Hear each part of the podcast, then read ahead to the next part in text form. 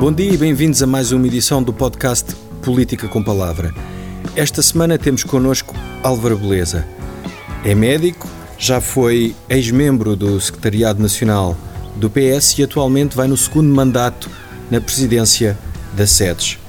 Álvaro Beleza, muito obrigado por ter aceito Olá, o nosso convite. Boa tarde. Hum, já foi dirigente do PS e depois de ser dirigente do PS é agora presidente da SEDES. O que é que o levou a aceitar este desafio de ir para uma organização que junta uh, pessoas das mais variadas áreas políticas? Bem, muito obrigado primeiro pelo convite, é um gosto estar aqui. Um, pois, uh, eu sou militante do PS desde 85, já há muitos anos, e estive na Comissão Nacional do PS décadas, e já estou na Comissão Política Nacional do PS há mais de 10 anos, não é? Hum. Portanto, já sou um bocadinho jurássico. Uh, a SEDES, a SEDES tem muito a ver com o PS. A SEDES foi criada em 1970 e por um conjunto de jovens na altura, quadros, do centro-esquerda e do centro-direita. Aqui esta sala do centro da esquerda é engraçado porque a SEDES é o centro ao meio, mas juntou gente da esquerda e da direita e uh, da SEDES saíram o PPD e PSD, o Sá Carneiro, o Magalhães Mota era presidente da SEDES na altura, e, e foi, aliás, com a mesa que está na SEDES ainda, que fizeram a primeira conferência de imprensa, e do Partido Socialista saíram para o PS João Cravinho, Vera Jardim, António Guterres, Vítor Constâncio, hum, portanto, dois líderes eh, do PS, um, um ex-primeiro-ministro, o atual secretário-geral da ONU, uh, saiu no fundo uma, uma certa linha progressista. A SEDES foi feita muito à volta da Capela do Rato, estamos aqui perto, um, na altura do Cardeal Patriarca do António Ribeiro de Lisboa e do Bispo do Porto, o Sá Carneiro era próximo do Bispo do Porto. Portanto, da SEDES, uh, uh, que tentou ser um partido em 1970 e o Marcelo Caetano não deixou, uh, saíram depois os partidos da social-democracia. O PSD laranja a imitar o SPD alemão, da social-democracia, porque se chama social-democrata, e o Partido Socialista, que foi criado em 73 na Alemanha, também sempre apoiado pelo SPD alemão e, portanto, é um partido do socialismo democrático, da social-democracia europeia. É? E que características é que tinham essas pessoas que da SEDES vieram para o PS? Não, a SEDES é, é a sede do reformismo, não é? Eram um, um conjunto de pessoas, na altura, como é natural, os jovens eram mais da área do marxismo-leninismo, trotskistas, hum. leninistas, mais revolucionários e, portanto, a SEDES é reformista por essência. E o que os motivava era um Portugal social-democrata. Basicamente todos andavam, bebiam nas águas da social-democracia. E, e, no fundo, aquilo que o PS é, não é? Que é um partido do, do centro-esquerda português uh, e que fez reformas essenciais ao país e muitas delas apresentadas nas sedes. Por exemplo, o Correio de Campos, o António Correio de Campos, muito daquilo que o António Correio de Campos fez enquanto governante da construção do SNS e ele é, é, é da parte do PS dos grandes uh, uh, construtores do SNS. O SNS foi criado por António Arnaud, por um governo de Mário Soares, mas depois a construção teve vários ministros. Do lado do PS teve vários e ótimos ministros, Maria Belém, Adalberto Campos Fernandes, agora a Marta Temido, agora está lá o Pizarro, mas o, o, o, o professor Correia de Campos, até por ser académico e por aquilo que ele estudou e escreveu antes de ser ministro, depois foi ministro duas vezes, em dois governos, é de facto talvez o grande construtor do SNS e muito do que ele escreveu está na SEDES, estão em cadernos da SEDES, em debates na SEDES, que é aqui perto, a sede da SEDES também do Rato.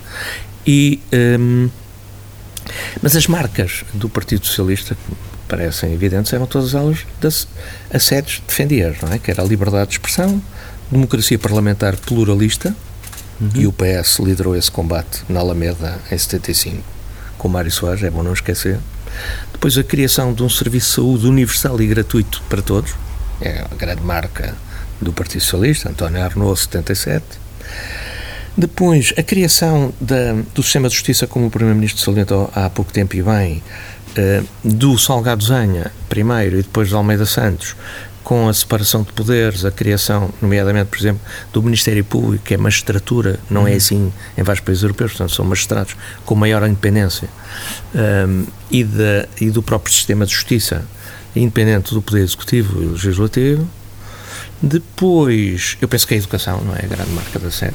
O Veiga Simão, que começou a democratização do ensino, ainda com Marcelo Caetano, mas depois esteve no PS, e o PS depois, nomeadamente com, com o, o, o governo de António Guterres, dá o grande salto do investimento da ciência e tecnologia, com Mariano Gago, o professor Mariano Gago é o grande homem da explosão do ensino superior em Portugal. E, portanto, a eh, marca do PS é do progressismo e não, do são reformismo. É, o progressismo é a social-democracia europeia, é o Estado Social, portanto, nomeadamente a, a área da saúde uh, universal, depois a educação. A educação é muito a paixão do PS. E bem, Portugal era um país muito analfabeto, muito com muito pouca literacia, as pessoas tinham pouca educação, esse era o maior problema, é o maior problema da sociedade. Um país com educação, a Dinamarca há 100 anos criou creches gratuitas para 3 anos de idade, há 100 anos. Aquilo que estamos a fazer agora, não é? Portanto, essa tem sido, eu penso que a grande marca também do Partido Socialista, o investimento na, na educação, depois, também a marca ambiental, não é? nomeadamente já com José Sócrates, as lixeiras, acabar com as lixeiras, que foi uma guerra difícil, e depois as energias renováveis, que agora se percebe, com a dependência da Rússia com esta guerra, que é por aí o caminho, não é? E essa é uma marca. E é essa a marca do progressismo atual que existe no PS, as energias renováveis? Eu acho, eu acho que é uma marca do progressismo atual, é o ambiente e o António Guterres, não é por acaso, ex-líder do PS, da, quase da fundação do PS, desde 74, um, muito, esse é o combate dele, não é? É uh, pelas uh, alterações climáticas. E, e, ver aqui nisto um problema, mas uma oportunidade para a economia. As indústrias renováveis, toda essa área ambiental é também uma área importantíssima para o crescimento económico. Nós podemos ter crescimento económico verde e, e o PS tem essa marca, e bem, e está a adotá-la, e bem, nomeadamente os mais jovens. Hoje penso que é uma causa óbvia para os mais jovens. Outra causa importante que o PS defendeu, que começou com o líder da JTS na altura, o Sérgio Sousa Pinto, mas depois o PS adotou, já no século XXI, é a marca da, da, do. O PS é liberal nos costumes e nos valores, não é? Da igualdade de género, todas essas áreas. Portugal era muito conservador, ainda é, mas Portugal é um país muito conservador e, e o PS começou essa, esse combate e, portanto, também o agarrou e muito bem. Um, portanto, o, os socialistas podem ter um orgulho porque há, de facto, marcas de avanços civilizacionais extraordinários que Portugal teve e essas marcas são do PS. As marcas do PSD da direita são mais de economia, crescimento económico, betão, autoestradas, universidades do interior. Também são coisas importantes, mas as marcas mais civilizacionais são do Partido Socialista.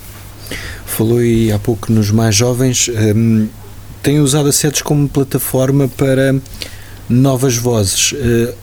Acha que é uma necessidade uh, no país hum. de trazer os mais jovens para a política, para a discussão, para o debate? Primeiro, acho que há uma necessidade do país e do mundo a força dos moderados. Uhum. E a SEDES é o encontro ao meio ao centro de, da direita moderada e da esquerda moderada. O mundo está, infelizmente, com muitos extremos, muitos populismos, muito radicalismo uh, nesta era digital, das redes e tudo isto. Penso que faz muito sentido uh, a pedagogia da moderação e a SEDES é moderação. Depois também faz sentido a pedagogia da reforma, isto é, da melhoria contínua, não é? E, e, e a esquerda eh, sempre se afirmou como progressista e, portanto, às vezes custa-me ver a, a, esquerda conservadora a querer só manter o que tem. E uhum. nós temos que evoluir.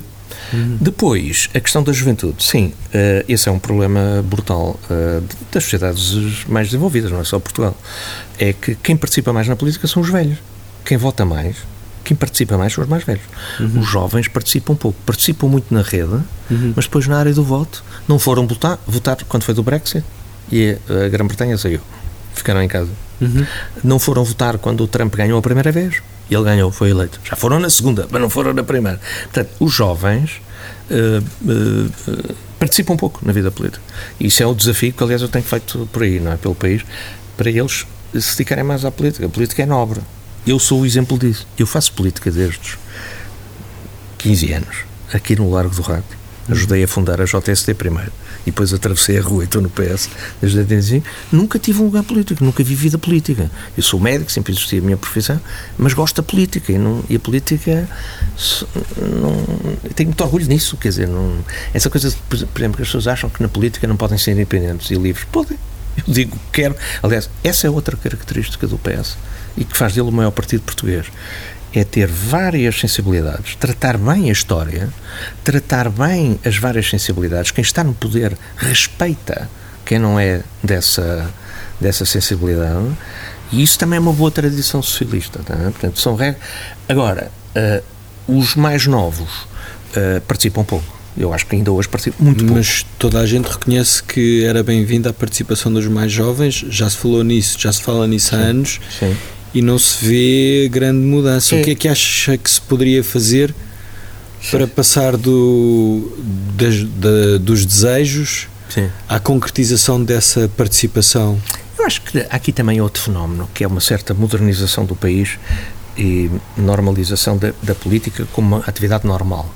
Isto é, a gente olha para os países europeus e nota que os políticos portugueses são muito grisalhos. Presidente da República, Primeiro-Ministro, é tudo cabelo branco, eu pronto, mas eu não ando lá no fórum. E olhas para as líderes da Europa do Norte, é tudo jovens mulheres, Primeiros-Ministros, normalíssimo. Aliás, as mulheres, como são maioria na população, é maioria nos quadros, eu vivo com mulheres na medicina, na saúde, a maioria são mulheres, é natural que também sejam maioria na política, que ainda não são, e, e, há muitas mulheres na política, mas ainda não tivemos, só tivemos uma Primeira-Ministra, que já foi, aliás, a seguir ao 25 de Abril, a, Maria Pinto Silva, mas hum, uh, uh, falta-nos isso, uh, gente nova. Mas como? como fazê-lo? É dar-lhes lugares na, na, na, vida política e tornando a política mais sexy, entre aspas. Isto, eu acho que nós também precisamos aqui de mudar algumas regras. E como é que se torna a política mais sexy? Não, para já tem que se mudar as regras. Porque as regras de acesso à, à política estão muito fechadas. O sistema uh, eleitoral português está muito dependente das direções uh, políticas partidárias, distritais e nacionais. E, portanto, quem não se portar bem não, não cresce. E, portanto, tem que se alterar aqui, talvez, regras no sistema eleitoral para que as pessoas possam sentir que se forem para a política podem ser mais facilmente deputados, membros de governo, uh, autarcas do que hoje. Hoje as barreiras estão muito fechadas. Como a minha geração é a geração do 25 de Abril, a minha geração, do António Costa, é a geração que estivemos quando miúdos no 25 de Abril. É natural que sejamos mais políticos que as outras, porque uma revolução é uma coisa extraordinária é? e, e, vivemos momentos únicos, portanto, em que todos fizeram política. É, para a gente dar lugar a estes mais jovens, eu acho que temos que mudar aqui um bocado as regras para lhes facilitar a vida, não é? Eu acho que facilitar a vida era mudar. Eu gostava, essa é um bocado a minha luta há muitos anos, que se introduzisse uh, círculos nominais, que houvesse eleições primárias, que houvesse fórmulas das pessoas uh, participarem mais. Aliás, as eleições primárias que o António Costa ganhou é contra o líder que eu apoiava, o António José Seguro, que amigo, na direção que eu estava, foi uma proposta minha há muitos anos e perdi, não é? Quando ela foi utilizada pelo Partido Socialista. Mas perdi, mas eu acho que o partido ganhou, não é? E nós percebemos temos que perceber, não é? Que a política é maior que nós próprios. Eu não defendo ideias para eu ganhar poder ou os meus amigos. Não, defendo ideias porque acho que elas são válidas em si mesmo. E todos os partidos socialistas, e nomeadamente europeus, adotaram eleições primárias, adotaram essa participação cívica, que é importante.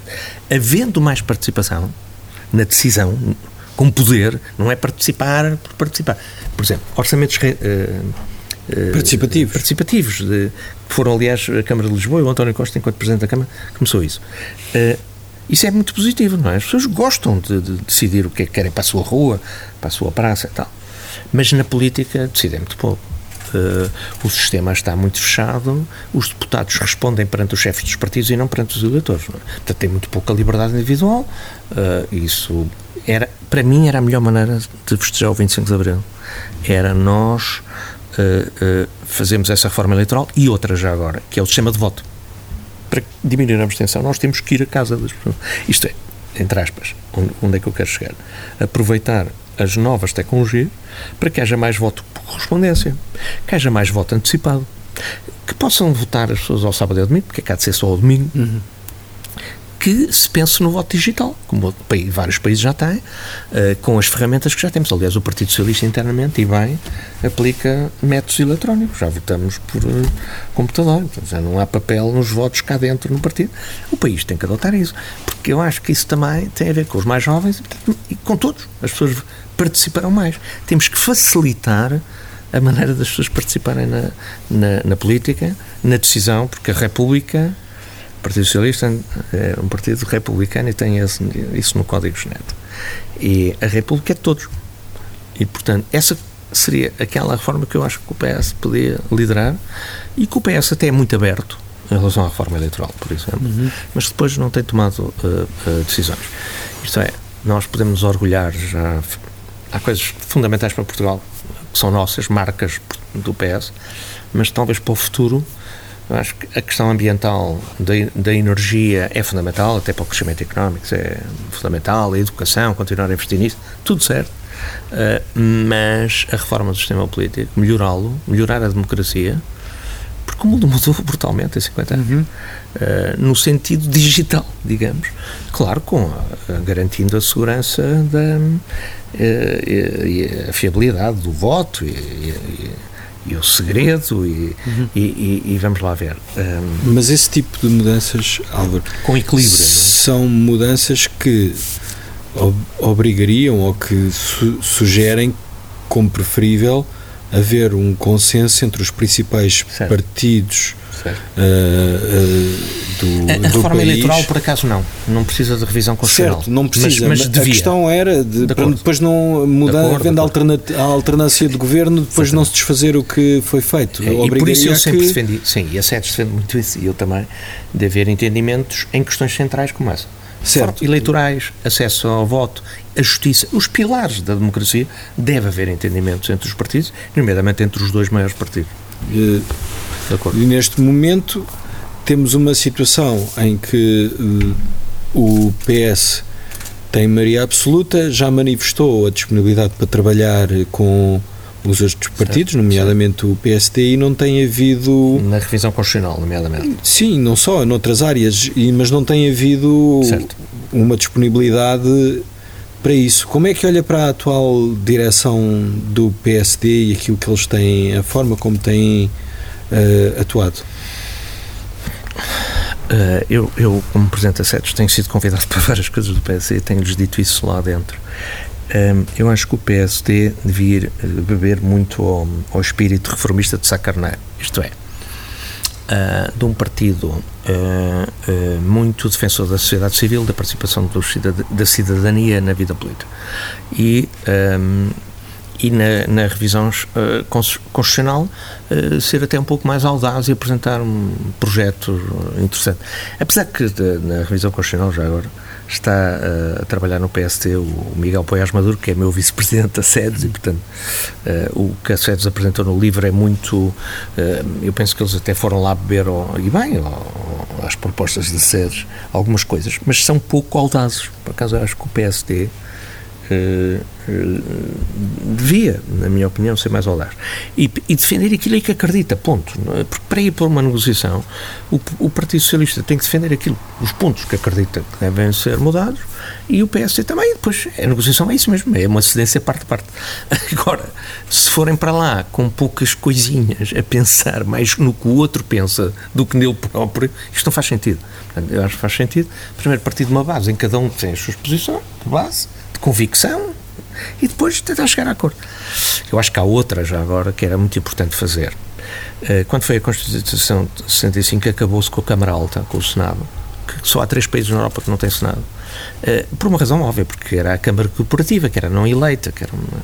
Hoje em dia eu acho que fazia todo sentido haver uma Câmara das Regiões, em que no Senado estivessem representados por cada distrito apenas dois eleitos, o que equilibrava o interior com a cidade. Isto é, se houvesse um Senado em Portugal em que tem dois senadores de Lisboa e dois de Porto Alegre uhum. e que, como tem noutros países, o Senado tenha poder, não digo de veto do orçamento, mas que obrigue o orçamento de voltar, por exemplo, à Câmara de Baixa, ai, os investimentos no interior iam ser maiores, como são nos países que têm Senado. O Senado tem sempre tem, todos os Senados têm um papel de equilíbrio regional. Esse é outro problema de Portugal, porque é óbvio quando um país se desenvolve, é o litoral que se desenvolve. Os Estados Unidos, onde é que é desenvolvido? É no litoral. É Los uhum. Angeles, São Francisco, Nova York, mesmo Chicago é ao pé de um lago. É sempre no litoral. Não é no interior, não é Denver. Uhum. E, portanto, é natural que o, o crescimento seja no, no, litoral. Mas nós temos que, na política, tomar decisões também para equilibrar, não é? Para compensar essa perda. E, e essa é uma delas. E, e, e, eu não vejo ainda ninguém falar nisso, a SEDES propôs isso, mas esse é a minha maneira de estar na política. É? Eu estou por uh, ideias e por projetos é, e, e, acho que a SEDES tem essa obrigação de fazer como sempre fez, que é pensar o país, uh, pensar para décadas, e depois tentar influenciar o Partido Socialista e o, e o e nomeadamente o PS e os outros, a Iniciativa Liberal, os, os partidos uhum. Eh, do arco da já agora do arco da democracia liberal.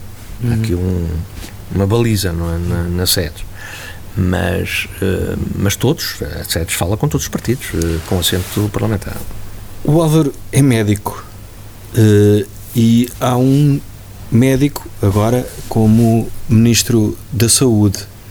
como é que avalia a nomeação e a tomada de posse de Manuel Pizarro como Ministro Pois, eu aí sou suspeito porque sou médico, sou colega do Manel, sou amigo dele, Uh, fui colega dele mais velho na faculdade, ele uh, era caloiro quando eu saí da Faculdade de Medicina e, foi, e, e, e ele entrou no PS uh, pouco tempo depois de eu ter entrado.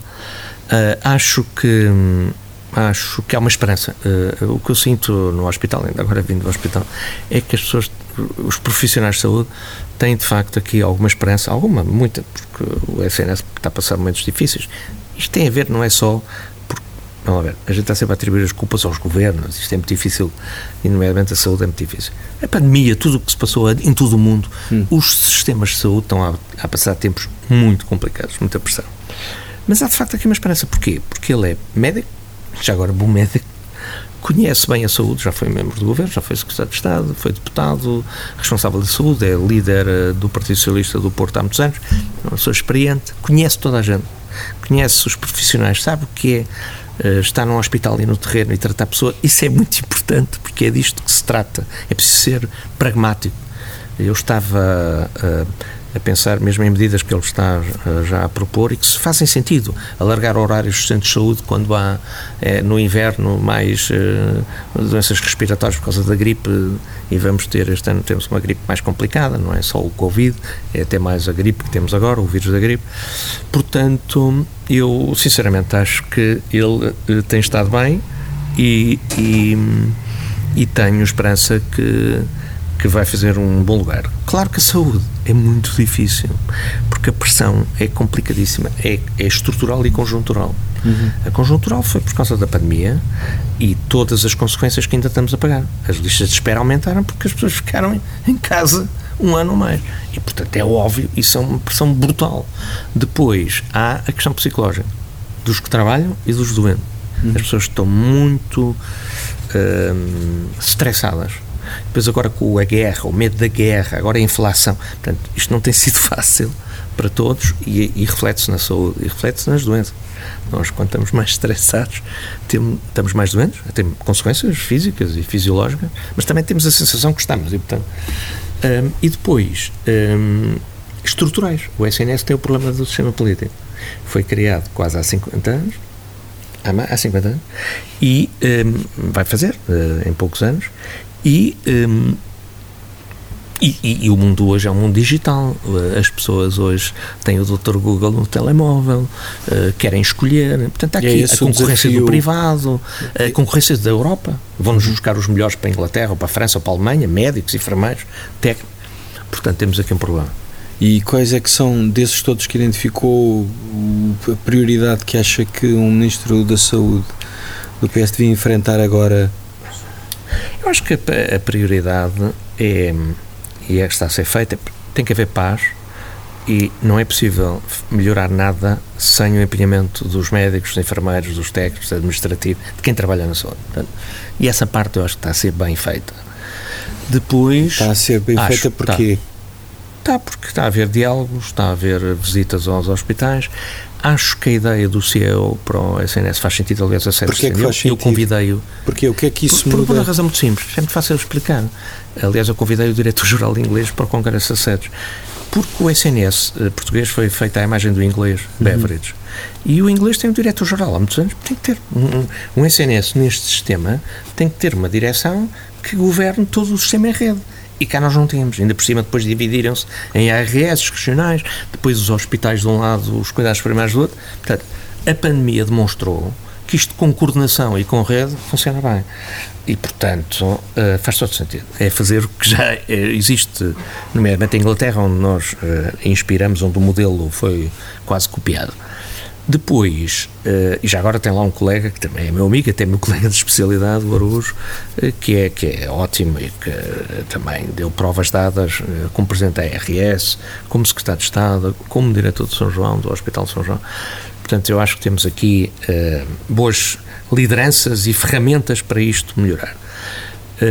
que é a parte da organização. Portanto, depois da paz, não é? Isso que a dizer, é preciso melhorar a gestão do sistema. E isso passa muito por aí.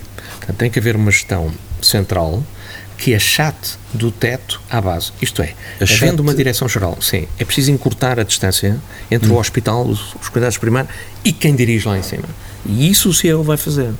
Porque ele, ao ter tutela sobre todas as ARS, a CSS, tem que ter, como é natural. Uhum isso vai ligá-lo diretamente à base. E essa ligação é muito importante. Tá Depois, uh, simplificar um bocadinho também uh, o modo de governação do sistema.